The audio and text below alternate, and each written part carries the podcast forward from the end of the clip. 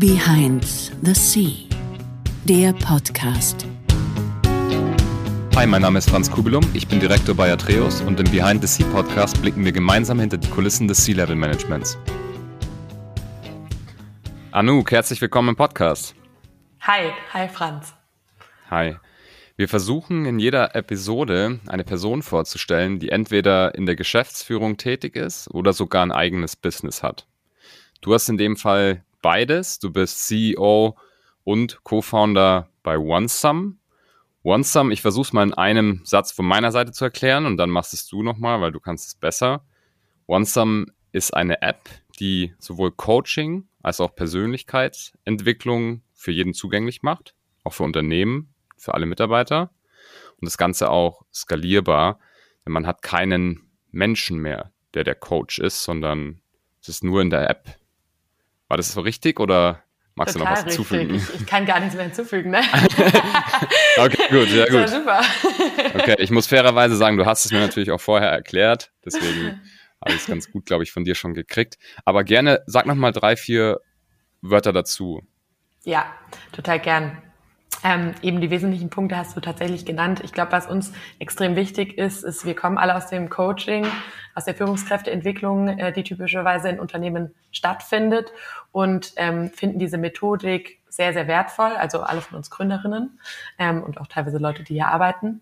Und unser Ansinnen ist es mit der App, diese Methodik und diese Art der Reflexion und des Lernens und des Weiterentwickelns an mehr Menschen zu bringen, die nicht nur Leader sind, sondern eben auch die normalen Mitarbeiter im Unternehmen.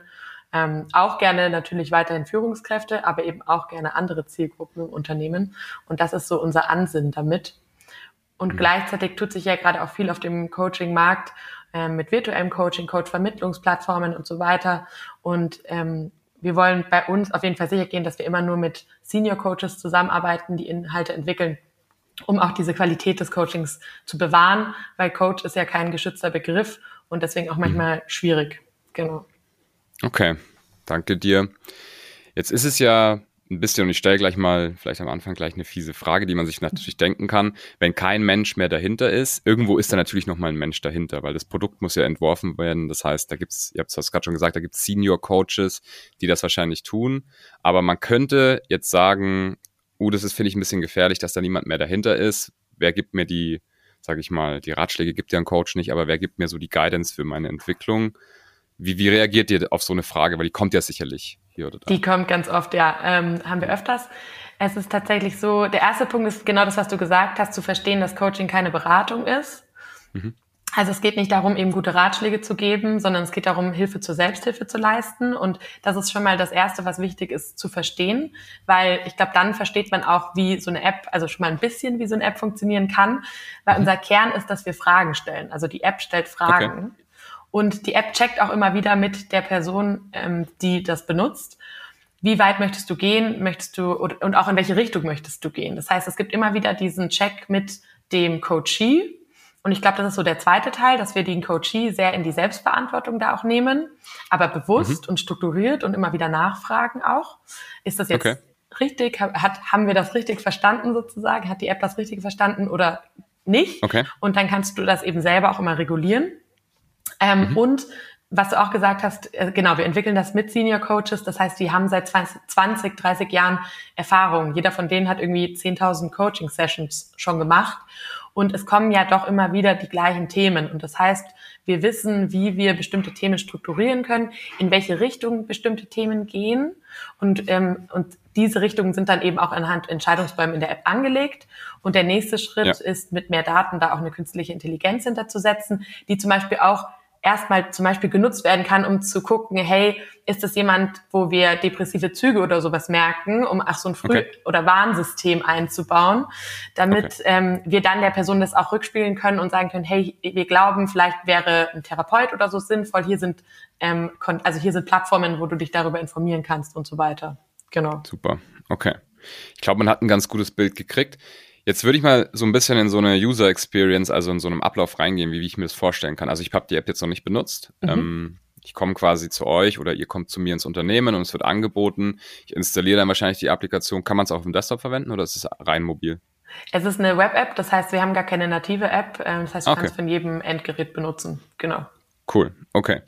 Dann gibt's wahrscheinlich erstmal eine Anmeldung und irgendwie so eine Bestandsaufnahme, kann ich mir vorstellen, dass man so einen Check am Anfang macht oder wie sieht das aus? Ja, wobei die Bestandsaufnahme ist, also normalerweise denkt man da eine Analyse wieder der Persönlichkeit und so weiter, das machen wir nicht, sondern ähm, bei uns ist die Bestandsaufnahme, was ist gerade dein Thema, mit dem du dich beschäftigst. Also entweder hast du irgendein Problem oder hast du ein Ziel, was du erreichen möchtest.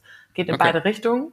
Und dann empfehlen wir dir eben Inhalte für dieses Problem oder Ziel. Genau. Okay, alles klar. Und genau, es gibt dann, also ich, ich bin in der App, wahrscheinlich ist es noch nicht mit Sprachsteuerung, sondern es ist halt mit per Text einfach. Ich habe natürlich irgendwie so ein Eingabefeld und ich habe einen, Text, den ich lesen kann. Und wenn ich dann einmal durch bin, gibt es dann sowas wie regelmäßige Coaching-Sessions, die man dann mit der App hat?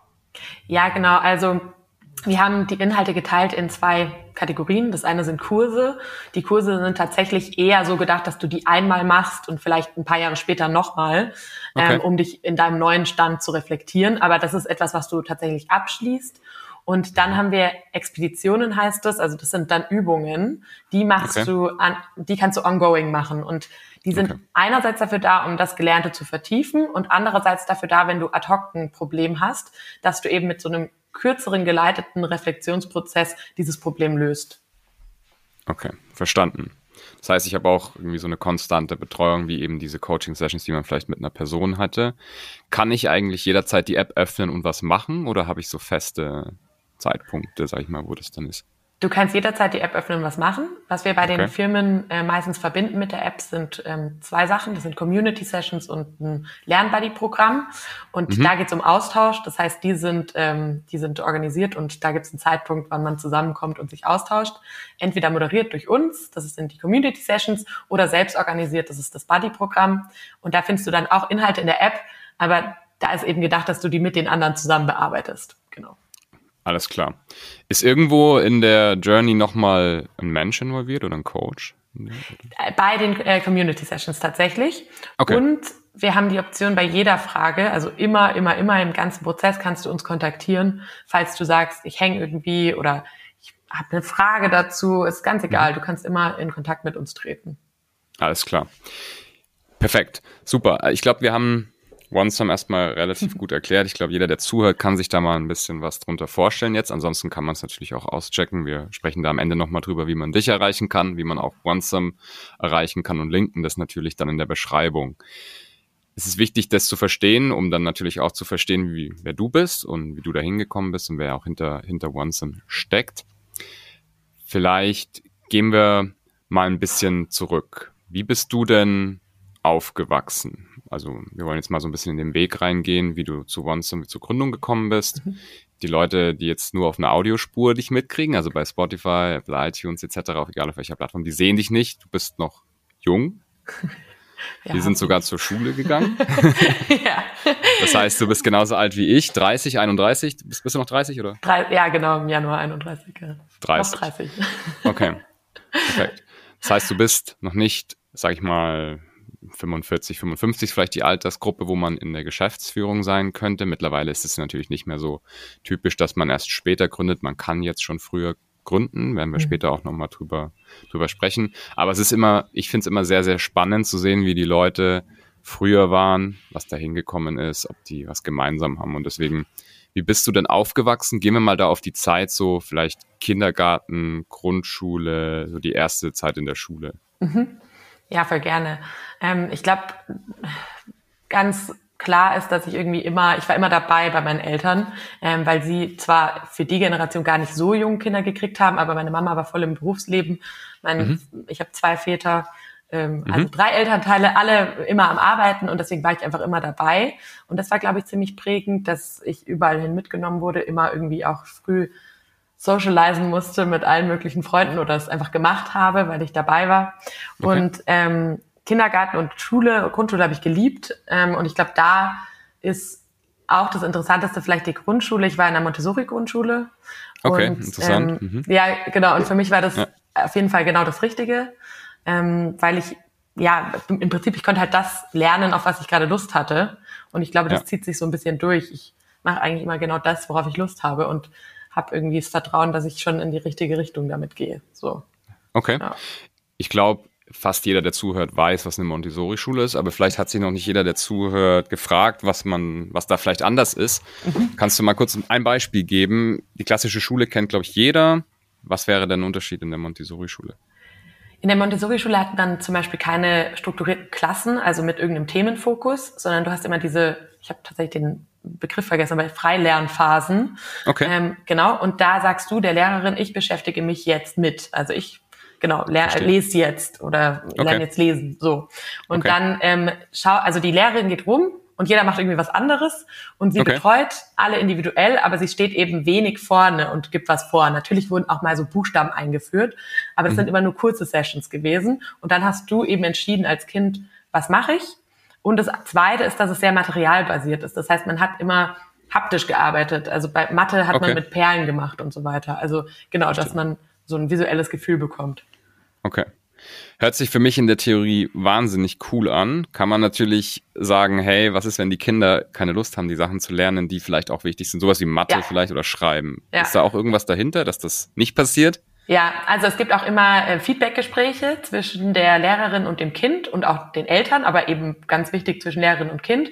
Und da okay. wird eben auch, da gibt die Lehrerin Feedback und sagt, hey, du machst jetzt schon richtig viel lesen, aber du solltest jetzt auch mal Mathe machen. So. Okay, okay. Also es gibt schon so ein bisschen Guidance. Genau, also ich glaube, es ist halt okay. einfach sehr viel Verantwortung bei den Lehrern, diese Struktur so vorzugeben verstehe, auch. Verstehe.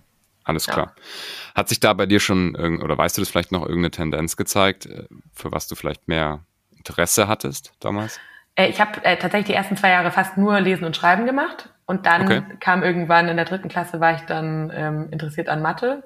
Aber okay war auch immer fein. Und ich habe immer Rätsel geliebt. Es gab so Mathe-Rätsel okay. und so Logikrätsel, sowas, das fand ich immer toll. Ja. Ah, okay, okay, okay. Mhm. Das ist ja schon nah an der Computerwissenschaft, sagen wir ja, mal. Ja, so. genau. okay. Dann, wie, bis zu welcher Klasse ging die Montessori-Schule? Das war erste bis vierte. Erste bis vierte. Das genau. heißt, nach der Grundschule bist du dann aufs Gymnasium gekommen? Genau, und musste eine Aufnahmeprüfung machen, was ziemlich mhm. krass war, weil ich ja noch nie so richtig Noten bekommen habe oder Prüfungen hatte. Stimmt. Mhm. Ähm, da haben wir, also haben meine Mama und ich in den Pfingstferien oder was weiß ich, ähm, irgendwie wochenlang gelernt und mich darauf vorbereitet, auf so ein Prüfungssetting. Okay. Ja. Und dann hat es geklappt? Ja, hat geklappt. Genau. Ja. ja. Wunderbar. Das genau, wir waren ja dann zusammen auf, der, auf dem Gymnasium in Weilheim. Genau. Und haben dort auch zusammen Abitur gemacht. Wie lief es in der, ich weiß es, aber ich muss immer dran denken, dass die Zuhörer das nicht wissen. Wie lief es im, im Gymnasium für dich? War das gut. gute Zeit? Ja, es ja, war eine gute Zeit. Ich hatte immer so eine 2 sozusagen im Durchschnitt. Ich glaube, das war auch mein Abi-Durchschnitt. Okay. Ich habe nie viel gemacht dafür. Okay. Ähm, eher spontan dann noch die Hausaufgaben erledigt, aber es mhm. fiel mir immer leicht, im Unterricht zu folgen. Ich glaube, wahrscheinlich, wenn ich ein bisschen fleißiger gewesen wäre, wäre mhm. vielleicht der Durchschnitt auch noch besser gewesen, aber so hatte ich eine sehr entspannte Zeit. Okay, wunderbar. Was hast du dann während, oder was hast du sonst so gemacht während der Schulzeit? Was waren da die Interessen, Hobbys etc.? Ganz viel Sport. Also ich hatte zweimal die Woche Basketball, zweimal die Woche Volleyballtraining. Mhm. Genau. Ähm, ja, Sport und ansonsten Freunde sehen, treffen. Okay. okay. Ja.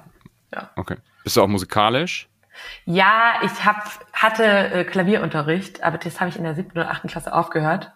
Okay. Und ich war dann auch im Chor ähm, in okay. der Schule und im Theater mhm. in der Schule. Genau. Aber Chor verstehe ich bis heute nicht. Ich kann, glaube ich, wirklich nicht singen. Man muss nicht alles können, sage ich immer. Ja. Okay. Gut, das heißt Chor. Oh gut, hat man irgendwie schon die Tendenz während der Schulzeit gesehen, dass du vielleicht unternehmerischen Drang hattest? Vielleicht anhand von einem ersten Job oder so? Ja, also das, glaube ich, ist ganz typisch. Ich wollte unbedingt sofort immer arbeiten. Tatsächlich musste meine Mutter mhm. mir es erstmal verbieten und dann habe ich mhm. irgendwann sie überzeugen können, dass ich doch Zeitung austragen und Babysitten mache. Okay. Ähm, ich wollte eigentlich sofort im Restaurant arbeiten, Kellnern, um irgendwie, weil ich wusste, da ja. kriegt man viel Trinkgeld und so weiter. Das durfte ich dann erstmal nicht. Okay. Aber dann mit, mit 16, glaube ich, habe ich dann angefangen mit Kellnern. Ja. Okay. Ähm, wie, wie sind deine Eltern? Was machen die? Die sind alle drei Elternteile sind freiberuflich. Okay. Das heißt, ähm, also selbstständig, genau. Ähm, mhm. Mein einer Papa hatte auch ein Unternehmen, ist jetzt äh, als Solo sozusagen selbstständig und die anderen beiden immer selbstständig so. Mhm. Ähm, das war für mich ganz normal. Auch, dass meine Mutter zum Beispiel dann fünf Tage die Woche nicht da ist, weil sie auf Seminar ist. Also sie ist Coach übrigens seit, okay. seit 30 das, Jahren. Also das da ich auch Information. Die hätte sie sonst geärgert, wenn sie das gehört hätte und nicht äh, ein bisschen keine Referenz gekriegt hätte. okay. Ja, Coach. Mhm. Okay. Du sagst, ähm, du hast zwei Papas. Ist das genau. ein Stiefpapa und ein normaler Papa? Ja, genau, also ein biologischer also Vater, ein, ein genau, und dann ähm, mein anderer Vater, mit dem bin ich eben aufgewachsen, seitdem ich zwei bin. Deswegen finde okay. ich immer so Stiefvater so echt der falsche Begriff. Okay. Aber genau, ich sage mal okay. zwei. Und ich, genau, und ich frage deshalb, du hast mit beiden noch ein gutes Verhältnis? Ja. ja. Okay. Genau. Mein biologischer Vater ist Engländer. Mhm. Ähm, genau deswegen bin ich auch bilingual aufgewachsen. Ähm, nicht komplett, weil ich ja eben ihn nicht so viel gesehen habe. Aber mhm. ähm, genau, immer wenn ich ihn gesehen habe, alle paar Wochenenden war es Englisch. Das war auf jeden Fall hilfreich für dann auch die, die nächste Stufe für Studium, weil ich das auf Englisch okay. komplett hatte, genau. Ähm, und auch in der Schulzeit war es natürlich super, weil das war immer gar kein Problem, das Fach. Okay, super. Und deine Eltern, waren die, also haben die dich da unterstützt bei all dem, was du so gemacht hast? Hatten die den konkreten Weg so für dich vorgesehen oder, oder war das so, hey, egal was Anouk macht, kann machen? Ja, also sie haben mich immer unterstützt und mhm. ähm, es war auch immer, aber ich musste auch keine Erwartungen, also gefühlt okay. hatte ich jetzt nie, ja, natürlich irgendwie die Noten müssen okay sein und so weiter, aber nichts, nichts Strenges, keine strengen okay, Erwartungen, okay. ja. Okay, und auch nicht irgendeine Tendenz im Sinne von, die macht mir ihr eigenes Business oder schau, dass du einen sicheren Job kriegst, ne? so die Ecke? Es ist ganz lustig. Ich glaube tatsächlich, vielleicht ist die einzige Erwartung gewesen, dass ich irgendwie erfolgreich werde, egal wie. Okay. Aber ich glaube, okay. sie wären jetzt nicht damit klargekommen, so gut.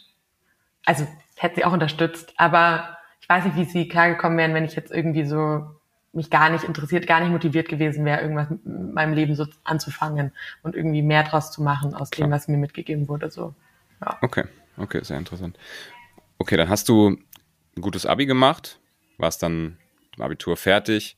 Hattest du dann schon einen konkreten Plan, dass du vielleicht sogar schon in die Coaching-Industrie gehst oder wie bist du denn dann zur Studiumentscheidung gekommen? Ja, ich hatte, also ich bin aufgewachsen mit ähm, einer Seite Medienbranche als Vorbild und die andere Seite mhm. Coaching als Vorbild.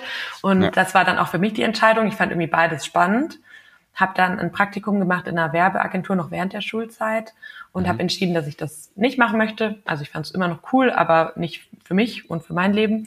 Und ähm, dachte dann, okay, dann gehe ich in die Coaching-Richtung und studiere irgendwie irgendwas in die psychologische Richtung. Also muss gar nicht Psychologie okay. pur sein, aber sollte dabei sein. Genau. Okay. Das war so die Vorstellung. Alles klar, du warst dann in Maastricht, hast dort Liberal Arts and Sciences studiert. Genau. Das, das ist der Studiengang was kann man sich darunter vorstellen? Es ist wie ein Studium Generale, das heißt, man lernt, man ist auch da wieder frei zu entscheiden, welche mhm. Fächer man wählen möchte. Das Zweite, was daran extrem gut war, ist, dass man ähm, gemischt ist zwischen den Jahrgängen. Also ich war mit Leuten zusammen, die im dritten Semester, im vierten Semester waren und ich war im ersten Semester. Wir waren zusammen in einem Kurs und die Kurse sind auch sehr klein gewesen.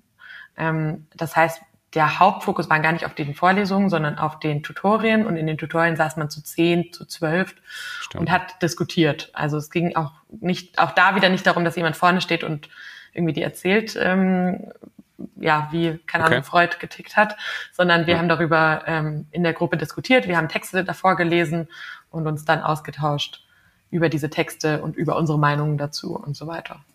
Okay, sehr spannend. Ja, es war sehr cool. Kann ich auch wieder nur empfehlen. Ja. sehr gut. Gab es da auch schon Berührungspunkte zum Coaching deinem Studium? Äh, ja, ähm, auf jeden Fall. Also ich habe auch Organisationspsychologie zum Beispiel als einfach gehabt. Also ich habe mir schon mhm. die Fächer auch so gelegt, dass es äh, dazu passt, betriebswirtschaftlich und psychologisch eben mit dem Fokus. Und ich habe da auch immer ähm, in Gruppenarbeiten oder wenn wir irgendwie Präsentationen hatten, habe ich zum Beispiel meine Mama angerufen, habe gesagt, was könnte man da für eine coole interaktive Übung machen, die du jetzt irgendwie vielleicht auch mit Führungskräften oder was weiß ich einsetzt und habe das immer so mit eingebaut. Ja, meine okay. Bachelorarbeit ging auch über virtuelles Coaching, was da anders ist. Ähm, okay. Genau. Ja. Okay, okay. Wie war denn dein Einstieg ins Berufsleben, also dann ins Vollzeitberufsleben? Du warst, glaube ich, am Anfang bei einer kleinen Beratung? Genau, das ist eine, also eine kleine Coaching-Agentur ist das mhm. in, äh, in Eying. Und mhm. ähm, dort habe ich ein Praktikum gemacht für ein halbes Jahr. Am Anfang dachte ich, oh Gott, ich bin voll unterfordert und es macht mir irgendwie gar keinen Spaß. Mhm, das hat okay. sich dann aber ziemlich schnell ähm, geändert. aber auch, weil ich da super viel Verantwortung bekommen habe und die mir total vertraut haben und mhm. gesagt haben, hier, okay, du hast Ideen, mach einfach mal, so, okay. setz es um. Genau. Und dafür war viel Freiheit. Die sind auch in der Zeit, also ich habe dann danach auch zwei Jahre, glaube ich, noch ähm, mhm. Vollzeit dort gearbeitet. Und mhm. in der Zeit sind wir auch ähm, als Unternehmen von einem normalen Unternehmen zu einem holo holokratischen Unternehmen umgestiegen oder soziokratisch okay. ist ein anderer Begriff dafür, genau. Das heißt Arbeit in Kreisen, also wirklich so New Work, so Arbeit in Kreisen. Es gibt immer ähm, Vorschlaggeber, die machen einen Vorschlag, dann wird irgendwie basierend darauf eine Entscheidung getroffen und so weiter. Ja. Okay, also nicht die klassische hierarchische genau, Struktur, wie man aus dem ja. Unternehmen kennt. Es gab keine Hierarchien sozusagen. Genau, ja. Es gab sie formell, weil es Gesellschafter gab und Angestellte. Mhm. Aber in dem Day-to-Day-Business haben wir wirklich immer versucht, möglichst das äh, rauszuhalten. Genau. Okay. Und es okay. hat auch gut geklappt. Ja. Mhm. Wie waren denn da, da seine, deine Aufgabengebiete? Ich glaube, du hast so ein bisschen Business Development wahrscheinlich gemacht und genau. auch gelernt am Anfang, wie das ja, Geschäft genau. funktioniert. Genau, mhm. am Anfang auch viel ähm, ähm, konzipiert an Workshops und so weiter, auch mitgegangen in der Co-Moderation. Ähm, wir haben ein sehr cooles Programm gemacht, was über drei Tage ging. Das haben mhm. wir irgendwie von vorne bis hinten designt, Angebote geschrieben, auch wieder mit viel Konzeptarbeit und so weiter. Und dann bin ich aber in die Richtung gegangen, wie können wir Blended Learning oder wie können wir Blended Coaching oder Blended Learning Methoden ins Coaching bringen. Mhm. Und das war dann wirklich so eine Business Development ähm, Rolle, da Konzepte zu suchen, Plattformen, auch die IT dafür zu suchen, ähm, genau, und zu okay. schreiben, ja. Okay. Man könnte sagen, das war so eine kleine CEO-Funktion, ne, weil du hast ja ein eigenes Produkt aufgebaut oder eine eigene ja. Sparte in dem Bereich. Ja, das stimmt, genau, ja. Hat dir das was gebracht für deine jetzige Gründung, die Tätigkeit? Auf jeden Fall, ähm, auf jeden Fall. Und ich glaube aber auch ganz viel ähm, der Art, wie wir zusammengearbeitet haben hat mhm. mir was gebracht. Natürlich auch das, was ich ähm, inhaltlich gemacht habe, aber ich habe ja nach diesen zweieinhalb Jahren oder drei Jahren mhm. ähm, nochmal studiert und mhm. das hat mich, also ich, mich hat dieses Arbeiten und das Auseinandersetzen mit Blended Learning auf jeden Fall dazu gebracht, den Master zu machen, den ich gemacht habe. Der ist Mensch-Computer-Interaktion, genau. Mhm. Und ähm, der ist dann nochmal sehr viel mehr in die Tiefe gegangen, was die ganze Kombination aus Mensch und Technologie angeht. Mhm. Und ähm, davon profitiere ich jetzt auf jeden Fall sehr, ja. Ich wollte gerade fragen, ist, ist da schon so ein bisschen die Idee entstanden oder wann ist die Idee denn das erste ja. Mal gereift? Ja, also wir haben tatsächlich ist sie schon in meiner alten Arbeit gereift. Da habe ich mit zwei von den Gesellschaftern darüber gesprochen, ob wir nicht ein Startup gründen wollen. Mhm. Ist dann, ich bin dann aber erstmal ähm, eben nach England gegangen, habe meinen Master gemacht. Wir haben dann weiter darüber gesprochen. Ich bin zurückgekommen vom Master. Wir haben auch nochmal weiter darüber gesprochen. Das ist dann nicht zustande gekommen in dem Setting. Dann dachte ich, ich mache es alleine. Habe dann erstmal zwei Monate ähm, gebastelt, mir überlegt, okay, wie könnte das Ganze aussehen und währenddessen gearbeitet, wieder bei einer anderen Coaching-Firma. Und diese andere Coaching-Firma, das ist ähm, Swantjes Firma und Swantje ist jetzt meine Mitgründerin. Weil Swantje okay. hatte sich dann auch parallel mit dem Thema beschäftigt, wie kann sie sich skalieren als Coach. Und ich habe das mitbekommen, als ich für sie als Freelancerin gearbeitet habe und habe gesagt, ich habe da auch eine Idee und so ja. haben wir dann zusammen gegründet. Genau. Sehr cool. Und wie, viel, wie viele Gründer seid ihr? Zwei oder drei seid ihr drei, richtig? Genau. Noch Nadine, die, Nadine die genau auch okay. bei uns auf der Schule ja war. Genau, genau eine genau. gute Freundin von mir ist. Ja. Genau. Die werde ich sicherlich auch noch kontaktieren. Vielleicht können wir ja. da auch noch eine, eine zweite One-Some-Episode machen mit, der, mit einer zweiten Gründerin. Sehr cool. Okay, das heißt, dort ist das erste Mal die Idee gereift. Du hast jetzt gerade aber gesagt, du hast ja dann nochmal studiert, bist mhm. also nochmal in den, ähm, in den Studiengang äh, Human Interaction und Computer Science gegangen. Mhm. Vielleicht in, in einen Satz, was kann man sich da so vorstellen? Ist das UX-Design? Würde ich mir jetzt spontan einfallen? Oder es ist vielleicht eher genau UX-Research als Design, ähm, mhm. weil du ganz, oder du kannst verschiedene Schwerpunkte setzen, aber für mich war auch ganz wichtig die ähm, Kombination aus eben wieder Psychologie, wie funktioniert der Mensch und, ja. ähm, und wie müssen dann auch Software-Systeme gestaltet sein, was natürlich auch heißt, wie sehen die dann visuell auch aus und das ist auch ganz, ganz wichtig, weil da kann man ja auch ganz viel falsch und richtig machen, aber mein Fokus war eher, wie komme ich auch dazu, zu wissen, ähm, ob, wie das gestaltet sein muss und welche Funktionalitäten es braucht und so weiter. Also noch so ein bisschen so die, die mhm. Groundwork ähm, zu machen, genau. Ja. Okay, verstanden. Gut. Danach bist du ja dann nochmal bei einer Beratung eingestiegen, Also noch nicht direkt die Gründung. Nee, das, genau, das war Connect and Develop, ähm, mhm, die hier, genau, genau mit, mit 20, mit der ich dann gegründet habe. Und genau. ähm, wir sitzen auch noch in den gleichen Räumlichkeiten. Jetzt. Ja, okay, ja. okay. Das heißt, ähm, du bist dann nicht direkt in die Gründung gegangen. Warum? Hast du gesagt, du möchtest noch ein bisschen Erfahrung sammeln oder? Ich war, also erstens war ich noch in Gespräch mit meiner alten Firma. Also wir waren irgendwie noch mhm. nicht so weit, dass wir gesagt haben, wir gründen jetzt, sondern wir waren noch so am okay. Evaluieren, was ist das Konzept. Dann hat das nicht mhm. geklappt. Dann dachte ich, ich mache selber. Dann musste ich ja auch erstmal schauen, wie mache ich das überhaupt.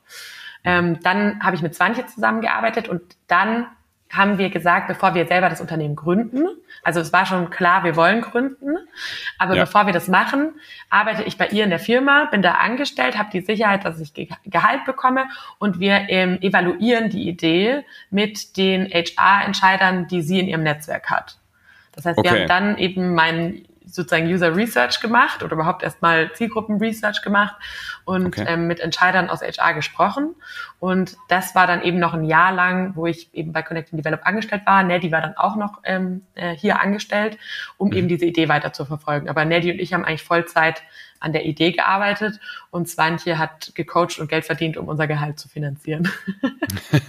okay. Jetzt hast du zwei ganz, zwei ganz wichtige Sachen gesagt. Die, die erste nicht so weit zurück.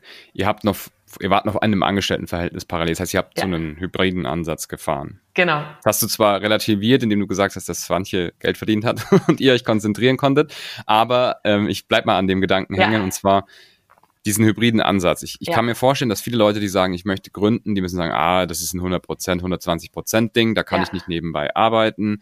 Ich muss dann das eine aufhören, das andere machen. Das ist natürlich immer Risiko. Ja. Wie gehst du mit dieser Thematik um? Was da deine, dein Take? Ich glaube, das ist, ähm, also ich glaube, die Sicherheit ist ganz wichtig, weil ich glaube, sonst hast du auch den Kopf nicht frei zu gründen und du brauchst ja auch einen langen Atem. Und wenn du nach zwei Monaten so viel Panik hast, dass du irgendwie deine Rechnung nicht mehr bezahlen kannst, dann ist es Schwachsinn. Ich mhm. glaube, es äh, lässt sich auf jeden Fall kombinieren. Okay. Ich muss aber auch dazu sagen, ich hatte damals auch ein Jobangebot von einer ähm, amerikanischen IT-Firma und wenn ich da zum Beispiel hingegangen wäre, was erst noch die Idee war, dann wäre mhm. klar gewesen, dass ich einfach nicht genug Zeit habe, weil das ist ein sehr anspruchsvoller Job gewesen oder ist es immer noch. Und ja. ähm, das wäre so richtig irgendwie da der Karriereweg gewesen und dann hätte ich wahrscheinlich die Zeit gehabt. Das heißt, ich glaube, es ist schon wichtig zu gucken, wie anspruchsvoll ist mein Job, kann ich da irgendwie auch runterschrauben, kann ich zum Beispiel auf Teilzeit gehen, mhm. was ja auch nicht nur 20, kann ja auch 30 Stunden sein zum Beispiel, ähm, ist habe ich da die Möglichkeiten? Wie sieht der Rest meines Lebens aus? Ja, habe ich Kinder und so weiter? Klar, klar. Ähm, also realistisch drauf zu gucken, aber ich glaube, es ist auf jeden Fall kombinierbar und wahrscheinlich auch für den Anfang besser so um mhm. eben gerade diesen ganzen Research-Teil zu machen. Das musst du ja auch nicht 24-7 machen. Also da musst du dranbleiben. Aber Klar. wenn du da einen Tag Klar. die Woche hast, wo du dich darauf fokussieren kannst, dann Klar. kriegst du da auch was hin. Klar. Also an alle, die gründen möchten und noch gerade einen Vollzeitjob haben, Job evaluieren, ob das machbar ist nebenbei. Aber dein Tipp ist auf jeden Fall, ja. behaltet den Vollzeitjob und macht das erstmal nebenbei. Ja, also außer man hat irgendwie anderes Einkommen. Absolut. Klar, wenn man, wenn man die Sicherheit hat, ja, wenn man natürlich den großen Cash-Bestand hat oder irgendwie passives Einkommen, dann kann man ja. das natürlich auch machen. Okay. Ja. Alles klar. Okay, dann seid ihr ja irgendwann dann in die Gründung gegangen und habt gesagt, so jetzt Vollzeit. Also jetzt mhm. machen wir nur noch das. Wann, genau. Was war das für, wann war der Zeitpunkt? Das war ähm, im August, also wir haben am 3. August 2020 gegründet, genau. Mhm. Mhm. kurz davor irgendwie die Entscheidung getroffen. Der Punkt mhm. war da, dass wir ähm, mit einem Prototypen das mal ausprobiert hatten bei einer Gruppe von Coaches von Swantje in der Firma. Okay. Ähm, und das, der Prototyp war wirklich, also das war Typeform. Wir haben mit Typeform, das ist einfach nur ein Fragetool, mhm. haben wir Fragen reingeschrieben und die haben ja. irgendwie, und wir wollten eigentlich nur wissen, wenn du diese Fragen kriegst, Kannst du damit irgendwas anfangen und bringt dir das was? Hast du irgendwelche Erkenntnisse? Wir hatten auch ja. teilweise PDFs, die sie dann dazu hatten, um, um irgendwie Werte einzukreisen und so weiter. Okay. Ähm, und haben dann erfahren, okay, das, das funktioniert. Also die haben einen Mehrwert, obwohl es ja echt ähm, sehr basic war. Die haben ja. einen Mehrwert und, ähm, und hatten dann auch ähm, eine externe Programmierfirma gefunden. Also das war auch noch eine, eine Entscheidung, mit wem wollen wir das programmieren ähm, mhm. war klar, dass keiner von uns da irgendwie techy genug ist, um das zu machen. Das heißt, mhm. ähm, wir mussten irgendwie jemanden finden und haben dann gesagt, okay, wir arbeiten mit einer externen Agentur, weil die gleich mehrere äh, mehreres, also mehr Wissen äh, in einem Platz haben. Sonst hast du irgendwie okay. einen Techie, der dann Frontend-Developer ist und dann fehlt dir Backend und dann fehlt dir Datenbank und so weiter. Okay. Ähm, deswegen die Entscheidung für die Agentur und dann haben wir gegründet, genau. Okay. Jetzt ist wieder was Wichtiges gefallen. Ich möchte aber noch kurz den zweiten Punkt dann von vorhin aufgreifen.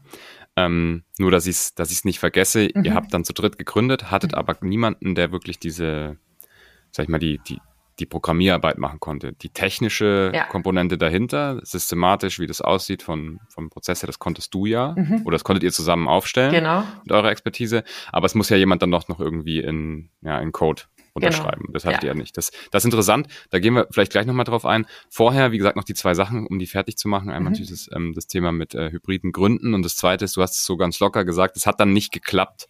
Und dann haben wir weitergemacht. Was hat nicht geklappt am Anfang, dass ihr mhm. sozusagen direkt starten oder dass ihr, dass ihr gründen oder eben an der Arbeit, an der Idee arbeiten konntet? Mhm. Und warum habt ihr dann weitergemacht? Weil ich kann mir vorstellen, viele, viele Leute haben auch eine coole Idee. Eine coole mhm. Idee kann jeder irgendwie haben. Ne? Es, mhm. ist, ist relativ, relativ einfach. Aber wenn es dann das erste Mal nicht klappt, hören die meisten wahrscheinlich auf. Ja. So. Genau. Ja, also ich dachte oder ich war die ganze Zeit überzeugt, dass die Idee gut ist. Mhm. Ich war auch überzeugt, dass ich Lust habe, das zu machen. Mhm ich wollte es nicht unbedingt alleine machen, deswegen hatte ich eben auch erst ähm, mit den zwei Kollegen von der anderen Firma ähm, das Ganze weiter irgendwie verfolgt.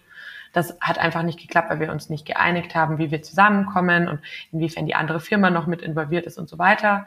Mhm. Ähm, das war auch gar nicht so leicht, weil ich ja auch mit denen sehr eng war und lange gearbeitet habe und irgendwie, ja, man, dass man doch dann Angst hat, dass es aufs menschliche, ja. auf die menschliche Beziehung so geht. Auf jeden Fall haben wir entschieden, dass wir das nicht zusammen machen.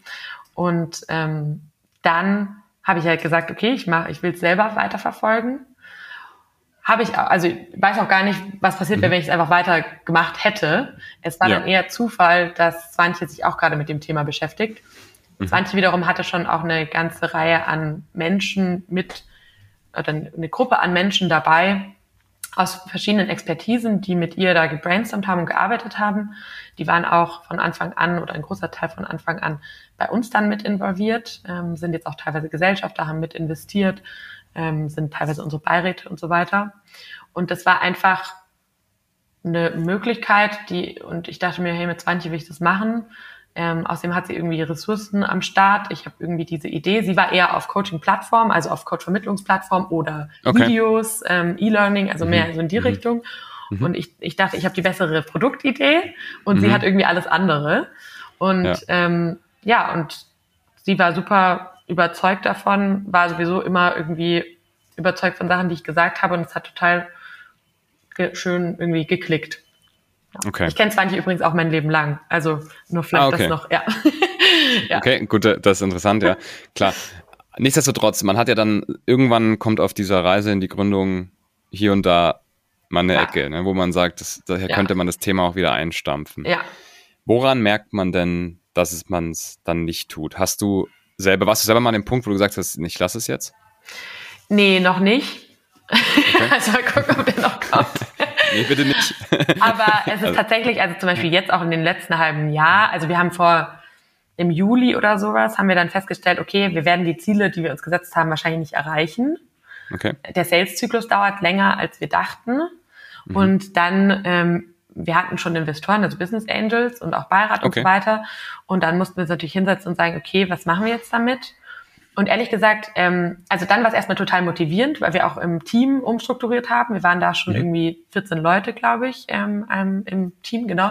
Und haben fast alle gebeten, jetzt Sales zu machen, statt irgendwie Produkt und statt Inhalt zu entwickeln und was weiß ich. Und das ganze Team war super positiv. Ähm, alle sind irgendwie, haben sofort Ja gesagt und gesagt, okay, cool, ich will Gespräche führen. Ich will keine Gespräche führen, aber ich ja. beballer die mit E-Mails so. Ähm, und jeder, jeder war überzeugt, das war also eine richtige Hochphase. Und dann wurde es aber Herbst und dann war klar, okay, VC-Funding ist jetzt gerade irgendwie down, ähm, die Wirtschaft ist irgendwie down, alle haben Angst wegen Ukraine-Krieg, ähm, mhm. investieren will eigentlich gerade eh niemand. Wir brauchen aber auf jeden Fall früher Investitionen, weil wir eben weniger Umsatz gemacht haben dieses Jahr, als vielleicht wir irgendwie mal geplant hatten. Und so, also das und gerade ist immer noch diese Phase der Unsicherheit. Wir haben die Finanzierung noch nicht komplett zusammen. Wir wollten die vor mhm. Weihnachten abschließen. Wir werden es jetzt wahrscheinlich im Januar abschließen. Wir haben einen Teil, wissen wir schon, aber wir wollen eigentlich eine Million einsammeln. Wir haben jetzt so 500.000 safe. wir haben auch noch ganz viele Gespräche, da wissen wir die Beträge noch nicht. Aber es ist halt, un also es ist so, ich sehe das ist total positiv, ich habe irgendwie überhaupt keine Angst, aber es ist jetzt nicht mhm. so, dass ich sagen kann, hey, alles, alles safe. Klar. Und ich glaube, das ist aber auch seit zwei Jahren so der Permanentzustand. Und mhm. langsam habe ich mich dran gewöhnt. ja, das ist ein interessanter Gedanke. Wie viel, wie viel, also wie viele Leute sind, seid ihr bei OneSim in Summe?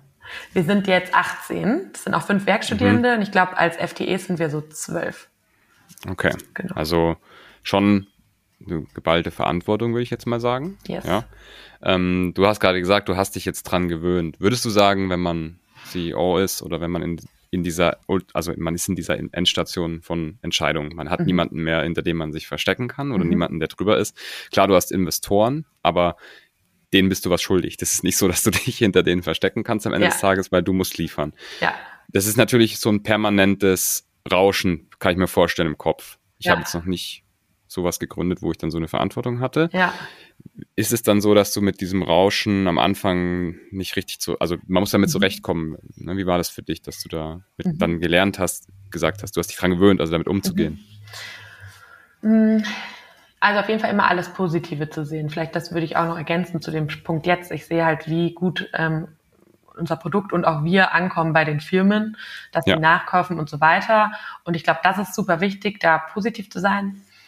Ähm, ich bin natürlich einerseits sehr kommunikativ, aber gerade wenn mhm. es mir, wenn ich irgendwie negative Gedanken habe, dann fresse ich die eher so in mich rein.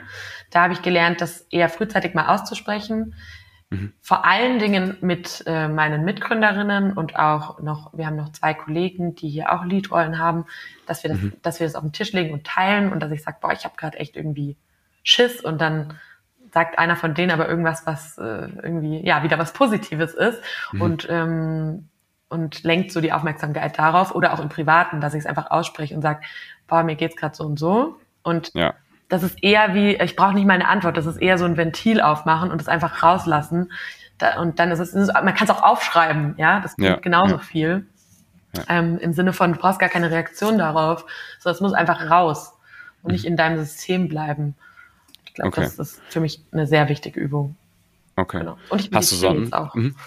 Das wollte ich jetzt wollte ich gerade fragen.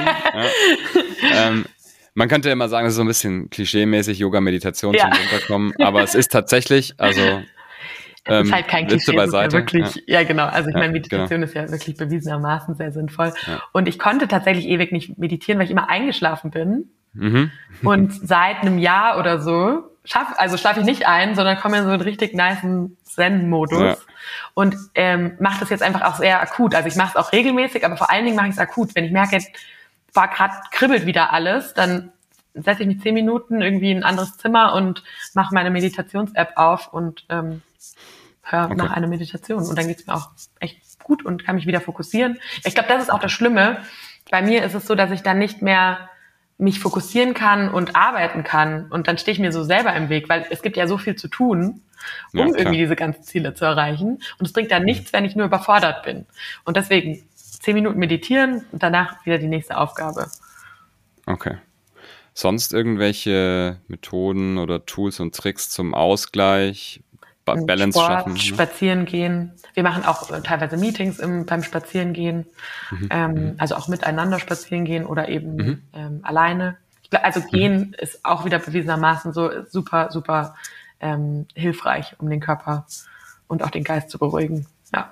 Okay. Was würdest du sagen, was passiert, wenn du die Sachen nicht machen würdest? Dann werde ich ähm, entweder, also ich werde ähm, entweder kirre, so im Sinne von, dass ich viel zu viel Energie habe, ja. oder müde, weil mein Kreislauf okay. runterfährt. Ich habe auch einen sehr niedrigen Blutdruck. Das heißt, ich brauche okay. wirklich die Bewegung extrem, ist extrem wichtig, ja. Ja. Ich kann mir vorstellen, dass man im, im C-Level-Management oder als Gründer, Gründerin auch immer die Gedanken hat, ja, ist wichtig, das zu machen, vielleicht mhm. auch einen Therapeuten, einen Coach haben, ja, mhm. dass man sagt, okay, aber es ist ja wieder noch eine Stunde, es ist ja wieder noch eine halbe ja. Stunde jeden Tag meditieren, Sport etc. Ja. In der Zeit könnte ich auch noch einen Investor anrufen. Ja, auf jeden Fall. Und ähm, ich bin Fan von sehr effizientem Arbeiten. Mhm. Ich glaube, so rumgearbeitet und es war auch schon in der Uni so, wenn Leute sagen, gesagt mhm. haben, ich war jetzt zehn Stunden in der Bib, Ja. Ich dachte mir immer so, hä, warum? Ich war sechs Stunden Ja. da, habe mich sechs Stunden lang krass konzentriert und danach habe ich Sport gemacht oder so. Ja. Und ich glaube, so geht's mir jetzt auch. Also nicht, dass ich nicht auch lange arbeite, aber ich mache meistens morgens, ähm, mache ich alles, also mache ich Sport, bringe ich alles unter, wo ich war. Okay. Und dann weiß ich nämlich abends, hey, ich habe schon total viel Gutes für mich gemacht. Und dann kann ich auch noch ein, zwei Stunden länger sitzen und das ist überhaupt kein Problem. Ich fühle mich gut mit mir selbst, weil ich irgendwie alles schon in der Früh erledigt habe, was, ähm, was vielleicht nicht in den Arbeitsalltag so reinpasst. Okay. Dann gehen wir doch da mal rein. zu kurz kommt vielleicht. Ja. Gehen wir da mal ein bisschen genauer rein. Wie sieht denn so ein Tag aus? Also kannst du mal vielleicht einfach in der Früh, wenn du aufstehst, anfangen und dann Yes. halt, bis du, weiß ich nicht, abends dann nach Hause kommst, ins Bett gehst? Wie Ja. sieht so ein typischer Tag aus? Also ich stehe meist um 6.30 Uhr auf. Mhm. Ähm, dann snooze ich manchmal, manchmal nicht. Also ich bin auch nicht so, dass ich irgendwie genau immer den gleichen Ablauf habe, aber meistens komme ich irgendwie gut aus dem Bett. Dann ähm, mache ich mir ein heißes Wasser. Ich habe zwei Katzen, die wollen was zu essen. Ähm, das ist eigentlich das Einzige, was ich in der Früh so regelmäßig mache. Manchmal noch äh, Wordle, New York Times Wordle. Okay, Ähm. was, ist, was ist das? Oder was machst du da? So ein Journaling, ein oder? Rätsel. Ach, ein Rätsel. Nee, ah. ein Rätsel eigentlich, ja genau, ein Worträtsel. Okay. Und es gibt jeden Tag eins und die ganze Welt macht, Mm. löst das gleiche Rätsel. ah, Was ich okay. auch cool finde, weil man sich irgendwie so verbunden fühlt mit allen wahrscheinlich Millionen anderen, die das irgendwie machen oder 100.000. Ja. Mm, Dann äh, gerne eben Sport, also entweder Laufen oder Fitnesscenter. Ähm, gerade nicht so viel laufen, weil ich gerade meinen Rücken erstmal stärken muss, sagt mein Physiotherapeut. Genau, also Fitness. Ähm, und dann fahre ich meistens von dort in die Arbeit, ins Büro. Und ich fahre auch gern ins Büro. Also ähm, ja, ich mache manchmal Homeoffice, aber ich mag es eigentlich sehr gerne im Büro zu sein. Mhm. Irgendwie den Vibe mitzubekommen. Aber das gibt mir auch irgendwie eine gute Struktur. Und es ist auch schön, wenn ich dann abends nach Hause fahre, dann wegzufahren und diesen Weg auf dem Fahrrad zu haben, zurück nach Hause. Genau. Also ich fahre immer mit dem Fahrrad ähm, ins Büro und auch wieder nach Hause. Und im Büro habe ich meistens einen Meeting-Marathon. Okay. Ich habe teilweise, jetzt zum Beispiel ist eine Phase, wo nicht so viel los ist. Da blocke ich mir dann Zeiten für ganz spezifische Projekte. Aber ansonsten geht das fast nicht. Also manchmal muss ich mir Zeit blocken, das ist aber dann meistens abends. Also wenn ich dann irgendwie weiß, okay, um, um sieben und dann ist, ist vielleicht hier auch weniger los im Büro und so weiter, dann habe ich einfach nochmal zwei Stunden für mich. Das geht gut. Ich habe versucht, mir auch untertags ähm, Blocker zu setzen, aber es kommt dann doch so viel rein, dass ich die Zeit dann nicht gut nutze und dann kann ich sie auch offiziell für Meetings nutzen, weil es wollen intern Leute was von mir. Ich mache Selbstgespräche, ähm, ich rede mit Investoren. Also eben, es, sind, es gibt super viel zu tun und deswegen ist mein Tag eigentlich so in halb bis dreiviertel Stunden Meetings getaktet. Okay, verstanden. Du bist ja so ein bisschen für die Mhm. Produktseite verantwortlich. Werden wir gleich auch noch mal ein bisschen reingehen, wie sozusagen die Aufteilung bei euch im Gründerteam ist, wer für was verantwortlich ist. Aber du bist so ein bisschen für die Produktseite verantwortlich. Mhm. Wie sind denn deine, wenn du so vielleicht prozentual so ein bisschen verteilen könntest, wie deine Aufgaben täglich so sind? Du hast gesagt, du hast Meetings, du hast Investorengespräche, du bist wahrscheinlich auch in, in Deals, in großen Deals involviert, wenn du Mhm. mit irgendwelchen Kunden äh, Kontakt hast. Dann arbeitest du aber ja auch am Produkt weiter. Die ganze Zeit irgendwie, oder? Ja, wobei das echt äh, abgenommen hat. Ähm, Okay. Da habe ich einfach eine super Kollegin seit einem Jahr, die Mhm. komplett eigentlich die technische Produktentwicklung leitet. Okay, okay. Und dann haben wir ja aber auch noch unsere Content-Entwicklung und da ähm, sind alle, die da arbeiten, extrem gut. Da muss ich schon oft noch jetzt oder jetzt noch Prioritäten setzen, aber das gebe ich auch mehr und mehr ab, ähm, weil ich auch gar nicht die Zeit habe, eben mich zum Beispiel in den Content reinzufuchsen, Mhm. weil da brauchst du wirklich mal zwei, drei Stunden mindestens ungestört und das aber nicht einmalig, sondern irgendwie ein paar Tage am Stück, damit du gut diesen Content irgendwie weiter aufbereiten kannst. Ähm, und dafür habe ich keine Zeit. Das heißt, was ich mache, ist, ich würde sagen, fast eher, ich habe jetzt ein Vetorecht für Entscheidungen, die getroffen werden. Das heißt, wenn entschieden wird, wir entwickeln jetzt Feature XY, dann kann ich immer noch mal sagen, nee, finde ich aber doof und das andere hat für mich Priorität oder so. Aber Ja. muss ich meistens gar nicht machen. Und das heißt, ich werde eher informiert darüber und ähm, oder mit reingeholt, wenn, wenn meine Meinung irgendwie gefragt ist für eine Entscheidung. Das heißt, ich mache gerade eigentlich gar nicht mehr so viel am Produkt.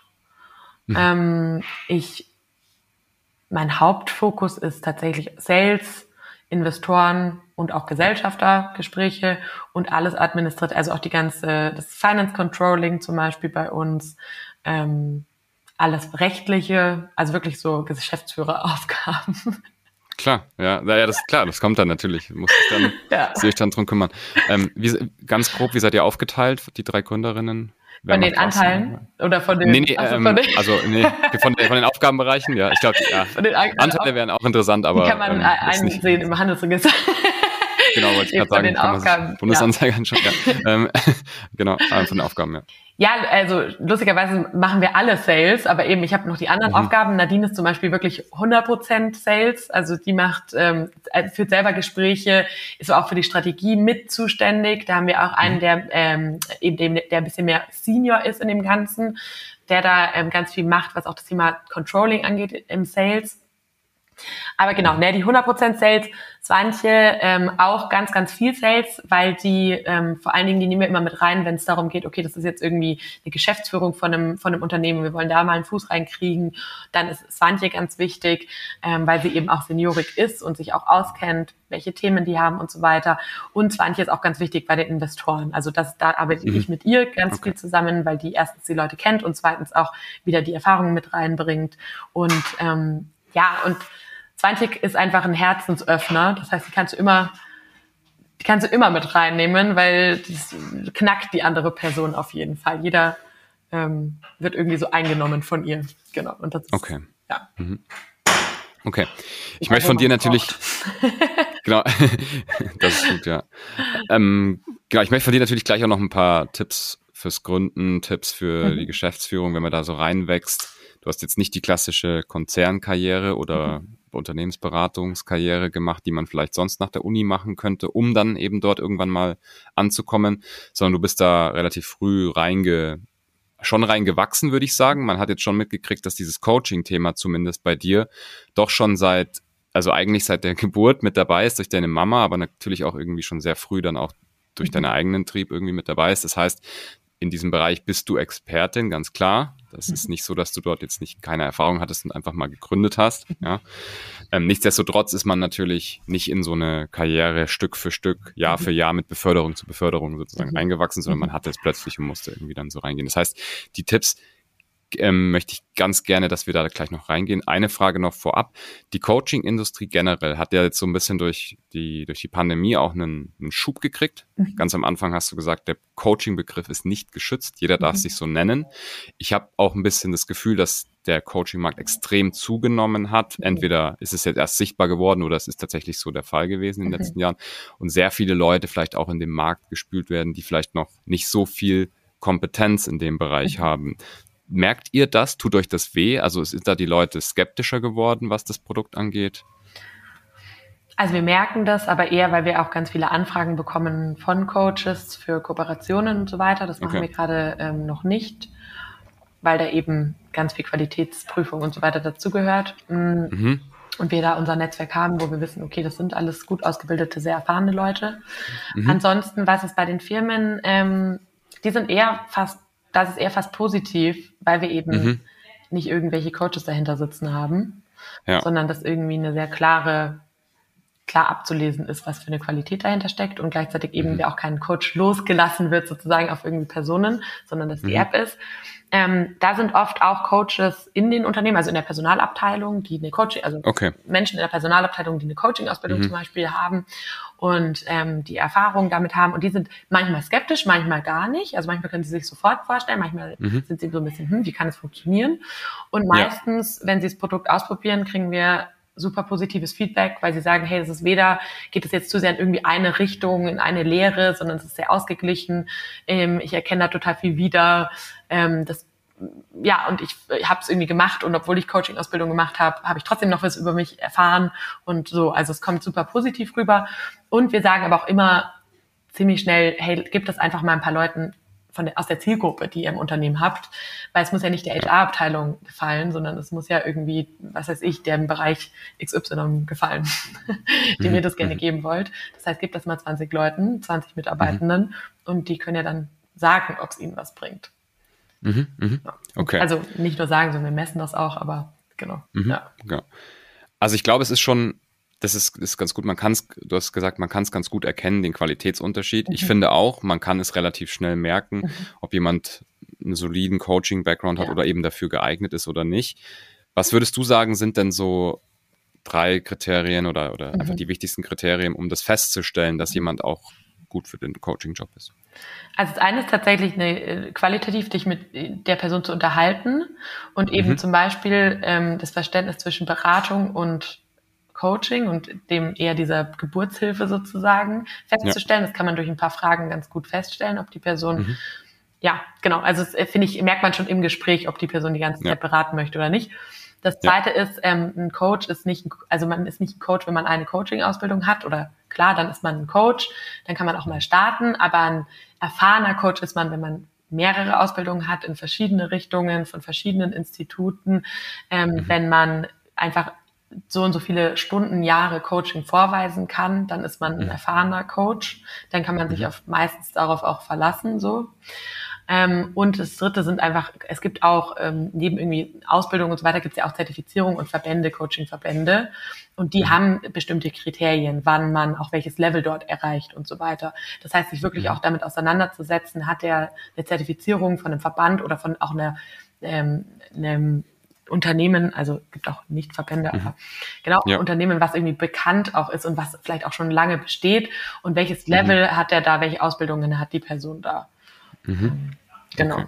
Ja. okay.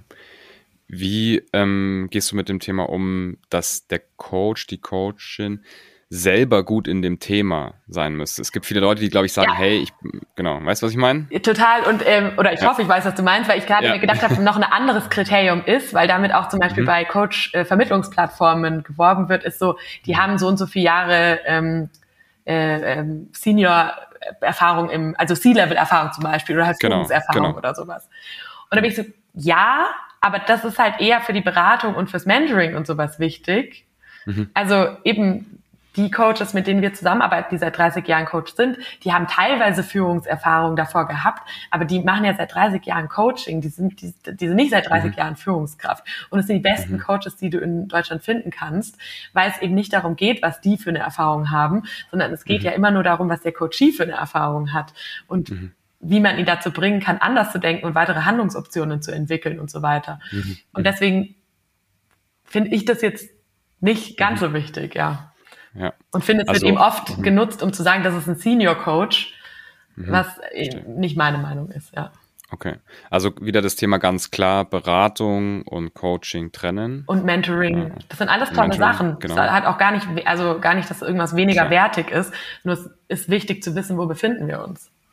Genau. Okay. Ja. Gut. Super. Ja, vielen Dank. Wenn, wenn wir jetzt mal genau in dieses Thema reingehen, deine Tipps und Tricks, du hast jetzt schon ein paar gesagt, vielleicht auch, wie man einen guten Coach erkennt, wie man eine gute Coachin erkennt. Was würdest du denn zum Thema Gründen sagen, sind deine, deine Tipps? Also ich kann mir sehr gut vorstellen, dass viele Menschen sagen, ich bin noch nicht so weit, ich muss noch ein bisschen Erfahrung sammeln oder ich traue mich nicht, es kostet sehr viel Geld. Mhm.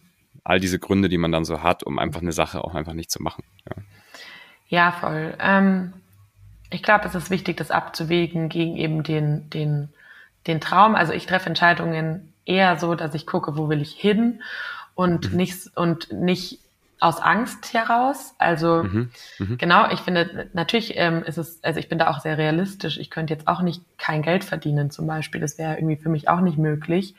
Aber ja. deswegen nicht zu also Angst zu haben, dass ich dann irgendwie verarme und so weiter. Das sind Indikatoren, dass man da mal hinschauen sollte, warum man diese Angst hat. Ähm, das mhm. sind Glaubenssätze, das ist auch ein ganz wichtiges Thema im Coaching oder innere Überzeugungen, die man hat, die man mhm. mitbekommen hat aus der Familie, aus Erfahrungen, die man gemacht hat und so weiter.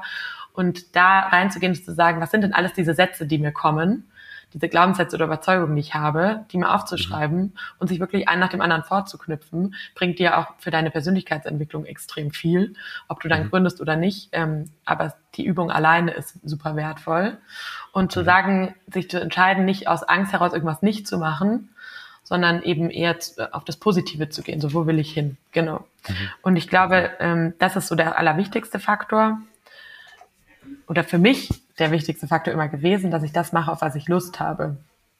Und, ähm, und wenn es jetzt so heißt, also und Kompetenz zum Beispiel nicht zu haben, das ist jetzt nochmal ein bisschen ein anderes Level, mhm. ist auch wieder ein Glaubenssatz, ich kann das nicht und so, aber vor ja. allen Dingen würde ich da einfach mitgeben, ich kann mir nicht vorstellen, dass jetzt der Job bei diesem IT-Unternehmen, bei dem Technologieunternehmen mir das beigebracht hätte, was ich jetzt gerade brauche. Also ich glaube, okay. das, was ich jetzt brauche, hab, muss ich mir oder habe ich mir beigebracht, weil ich es halt jetzt hier brauche. Also es ist sowieso ja. nur teilweise übertragbar. Und mhm. deswegen ist es, finde ich, nicht so wichtig, so lange irgendwie in einer Angestelltenverhältnis und Karriere gemacht zu haben. Das kann dir helfen, auch weil du ein Netzwerk hast, weil du Erfahrungen auch natürlich gesammelt hast. Aber du brauchst sowieso ganz andere. Also ich habe mich auch letztens mit einem unterhalten, der war ist Mitte 50, hat jetzt ein Startup gegründet. Ich glaube, mhm. ich war ähm, super lange äh, äh, Private Equity Bereich und ähm, Merchant Acquisitions Berater und so weiter.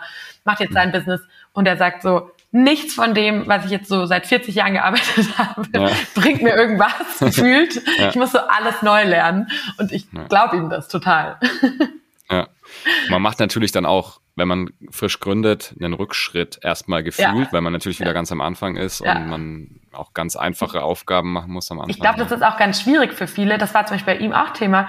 Er muss ja jetzt ganz viel operativ machen. Der war ja gar genau. nicht mehr gewohnt, genau, operativ genau, genau. zu arbeiten. Der war nur gewohnt, Entscheidungen mhm. zu treffen und sowas.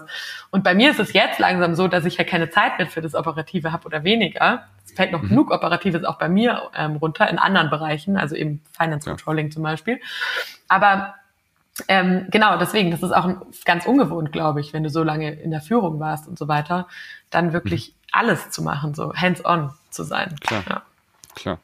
Würdest du sagen, es gibt gewisse Charaktereigenschaften, die man braucht, wenn man gründet, wenn es jetzt vielleicht nicht die fachliche Erfahrung ist, etc.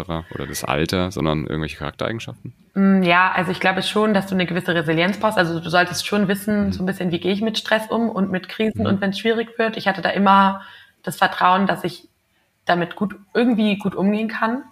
Mhm. Ähm, dass ich eigentlich immer das Positive sehe, wenn was passiert und so weiter. Und mhm. ich glaube, das hilft mir jetzt auf jeden Fall total.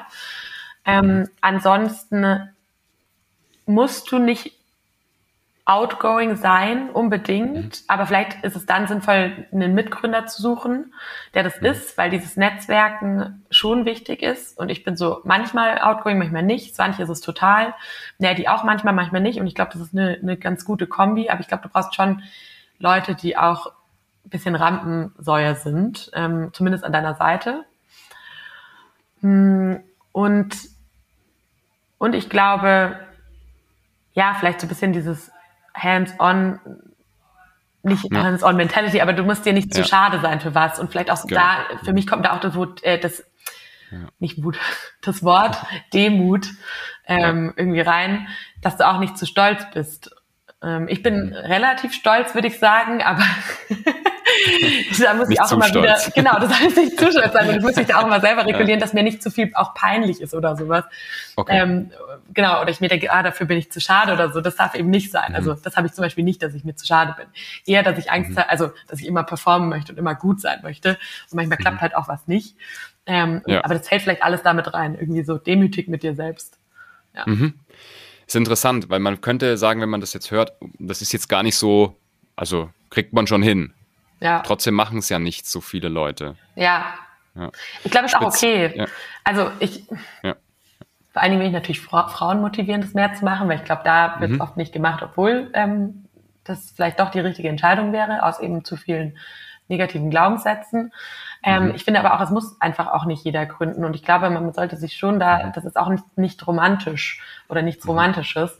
Ich glaube, man sollte sich da sehr bewusst ähm, auch für entscheiden und es auch nur machen, wenn man auch weiß, okay, ich bin auch psychisch stabil zum Beispiel, ähm, ich kann auch lange arbeiten, ich, ich kann aber auch eben ich, mir Auszeiten nehmen. Also ich bin dazu auch in der Lage.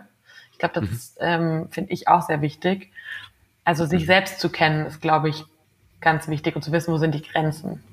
Mhm.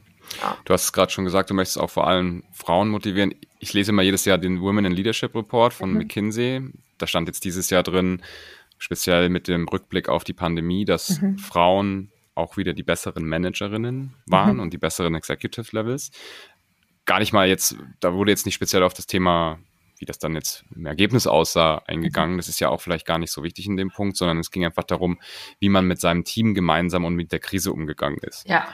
Jetzt könnte man sagen, wieder wahnsinnige Chance, die einem da weltweit verloren geht, da mhm. zu wenig Frauen in der Führung und auch in der Gründung sind. kannst, magst du noch was dazu sagen? Vielleicht noch ein, zwei Worte dazu, um vielleicht auch Frauen zu motivieren und auch zu sagen, hey, du hast gesagt, diese negativen Glaubenssätze hindern da vielleicht immer. Mhm. Vielleicht da irgendwelche Tipps? Auch wieder ähm, Coaching. Also das passt natürlich gut zu, Klar, unserem ja. Business, aber meine ich wirklich ernst. Ja. Ähm, mit anderen Gründerinnen oder auch gründungsinteressierten Frauen sich austauschen. Wir hatten halt auch letzte Woche einen Workshop in der ähm, Hochschule Neu-Ulm mhm. und das war einfach mega, weil alleine zu wissen, okay, die anderen andere Leute beschäftigen sich auch mit so Themen und und zu sehen, ich finde diese Person toll und trotzdem hat die so viel irgendwie negative Glaubenssätze auch über sich und dann zu merken, ah, okay, ich bin vielleicht auch toll, auch wenn ich irgendwie das gar nicht selber glaube und dann irgendwann anzufangen, das zu glauben, ist wichtig. Das heißt, wirklich mhm. darüber zu sprechen mit anderen Leuten, die irgendwie gerade vor einer ähnlichen Entscheidung stehen oder die Entscheidung schon getroffen haben. Und ähm, da auch den realistischen Blick dann auch drauf zu bekommen von den Personen, wie sieht es denn dann auch, dann auch aus, das Leben? Ich mhm. glaube, bei Frauen ist natürlich auch das Thema ähm, irgendwie Familie äh, ist einfach biologischerweise ist es trotzdem ein Klar. Thema, auch wenn man sagt, irgendwie der Mann bleibt auch daheim und das mhm. ist vielleicht ein anderer Tipp, irgendwie einen Partner suchen, der auch okay wäre, daheim zu bleiben, so mit den Kindern, mhm. aber du bist ja trotzdem vielleicht eine Zeit lang raus. So Klar. einfach, genau. Ähm, und deswegen auch da wahrscheinlich immer die Frage, so wann ist der richtige Zeitpunkt und ich habe meinen sicheren Job und wenn ich jetzt irgendwie mhm. dann in einem Jahr Kinder kriege, dann dann so und dann ist das auch fein und vielleicht ist auch deine Entscheidung, ich mhm. brauche diese Sicherheit und für mich ist irgendwie die Priorität eins, eine Familie zu gründen und dann sich auch nicht deswegen fertig zu machen, sondern dann ist das auch in Ordnung. Ja, also auch da nicht zu sehr sich mal selber fertig zu machen, ähm, ja. dass man jetzt nicht mutig genug war oder so. Mhm. Und andererseits sich auch zu überlegen, okay, was sind da wieder für Ängste, die da kommen und was habe ich vielleicht auch für ein Supportsystem an Familie und so weiter und auch da vielleicht einfach nicht alleine unbedingt gründen, sondern mit anderen zusammen, ein oder zwei Personen und auch das mit denen besprechen. Wir haben ganz am Anfang uns zusammengesetzt und gesagt, was, wie stellen wir uns die Zukunft vor in fünf Jahren, in zehn Jahren mit der mhm. Firma, aber auch ganz persönlich. Wo, wie wollen wir leben? Wie wollen wir leben? Haben wir Familie oder nicht? Also Swantje ist ja Mitte 50, mhm. bei der ist es mhm. anders. Neddy und ich irgendwie ähm, da noch irgendwie Ende 20. Und das war ganz wichtig, sich zusammen hinzusetzen und zu sagen, ja, ich möchte schon irgendwann Familie haben zum Beispiel, damit die anderen das auch wissen und man dann auch mhm. gemeinsam, weil die sind, die sind dann auch deine Partner. Und dann muss man gemeinsam gucken, wie man das hinkriegt. Mhm. Und es wird man hinkriegen. Das, mhm. mhm. Ja, das ist ein ganz wichtiger Punkt. Du hast gute Tipps gesagt, was die Personen selber machen können, aber auch wichtige Tipps, wie man damit umgeht. Ja, und das ist vielleicht auch an die Tipps, an die Menschen da draußen, die zuhören im C-Level-Bereich. Wenn da eine Frau oder auch ein Mann rausgeht in die Elternzeit, die Person wird in der Zeit nicht dümmer, die bleibt mhm. in der Zeit auch nicht stehen, die mhm. entwickelt sich weiter und man kann natürlich auch als Firma was dafür tun, dass die Definitiv. Person trotzdem, obwohl sie zu Hause beim Kind ist, jetzt speziell mit den neuen Arbeitsbedingungen, einfach ganz normal weitergeht. Und ja. ich glaube, das ist was, was auch jeder mal, also wo jeder mal drüber nachdenken kann. Ja, und auch da gibt es ja ganz viele ähm, Studien, die zeigen, wie effizient zum Beispiel ähm, Mütter in, im Job sind, wenn sie Teilzeit arbeiten. Auch gerade mhm. als Führungskräfte. Absolut, ja. absolut. Gut, du hast gesagt, ähm, wie, wie stellen wir uns OneSum oder wie stellen wir uns unser Leben in fünf bis zehn Jahren vor? Letzte Frage, wie siehst du das? Also wie, wie möchtest du in fünf bis zehn Jahren leben und wie steht OneSum dann da? Ja, wir hatten letzte, äh, vor zwei Wochen einen Visionsworkshop, deswegen passt das ganz okay. gut dazu. Ja. Ähm, ich habe gar nicht so eine Vorstellung von meinem Leben in fünf bis zehn Jahren, so ganz persönlich, weil ich, mhm. ich kann mir vorstellen, egal wo zu leben, ähm, ich möchte diese Freiheit, die ich jetzt habe, auch weiterhin haben, dass ich irgendwie selber Entscheidungen treffe ähm, für ja. mich und für die Firma. Und OneSum stellen wir uns sehr groß vor. Also unser ich glaube immer unser Bild, wir sind ja digital, also wir sind ja eine App. Aber trotzdem ist ja. unser Visionsbild, dass ganz viele Menschen zusammenkommen, sei es jetzt virtuell oder tatsächlich in Real Life, die alle sich mit dem Thema ähm, Persönlichkeitsentwicklung identifizieren und das, und das sind mhm. mehr, als es jetzt tun. Also auch da, dass der Anteil ja. der Menschen da mehr wird und zusammenkommen und sich wirklich auf einer tiefen Ebene über sich austauschen, sich auf einer tiefen Ebene kennenlernen und gemeinsam eben arbeiten, gemeinsam Projekte machen, gemeinsam vorangehen und auf eine sehr reflektierte Art und Weise. So und irgendwie ist also für uns ist immer dieses Festivalbild ähm, mhm. kommt immer wieder hoch, wenn wir Visionen machen. Ähm, genau, wo einfach ganz viele Leute zusammenkommen mit irgendwie die so dem gleichen Interesse einen besseren Umgang in der Welt zu finden. Schön. Cool. Vielen Dank dir. Anuk, wie kann man dich erreichen? Du bist auf LinkedIn. Magst du noch irgendwas dazufügen? Webseiten, andere Kanäle? Ja, äh, LinkedIn, genau. Ansonsten onesome.de ist unsere Website. Anuk at mhm. onesome.de ist meine E-Mail-Adresse. Da kommen wir wahrscheinlich am okay. meisten durch. Genau. Okay. LinkedIn dauert immer ein bisschen, Super. aber da antworte ich auch. ja. Sehr schön. Werden wir natürlich auch in die, in die Show Notes packen, dass äh, Menschen, die dich erreichen können oder die auch Interesse an OneSome haben, ja. ähm, dich kontaktieren können. Vielen, vielen Dank, dass du da warst. Ich denke, ich werde äh, sicherlich mit Bonsum noch eine zweite Episode machen. Vielleicht auch mit dir noch eine zweite Episode machen. Äh, cool. Schauen wir mal. Ich war sehr, sehr, sehr, sehr ähm, eindrucksvoll. Man hat gesehen, wie wieder so ein unterschiedlicher Weg ähm, aussehen kann in die Geschäftsführung beziehungsweise zur eigenen Gründung. Das finde ich immer sehr spannend. Du hast uns auch ein bisschen die Angst genommen, früh zu gründen. Ja, ihr habt das gemacht. Ihr habt aber auch parallel weiterhin noch hybrid gearbeitet, dass ihr auch eure Kosten decken konntet und da vielleicht ja. ein bisschen weniger Sorge hattet. Vielen lieben Dank, dass du da warst. Allen, die zuhören, die das gefallen hat, lasst gerne eine Bewertung da, abonniert den Kanal, schreibt mir auch in die Kommentare, wenn es auf der Plattform möglich ist, je nachdem, wo ihr euch das gerade anhört. Der Podcast wird von Matreus gesponsert und auch präsentiert. Also gerne auch mal Matreus auschecken. Anuk, vielen Dank, dass du da warst und dir noch einen schönen Tag. Danke, Franz. Ciao. Ciao.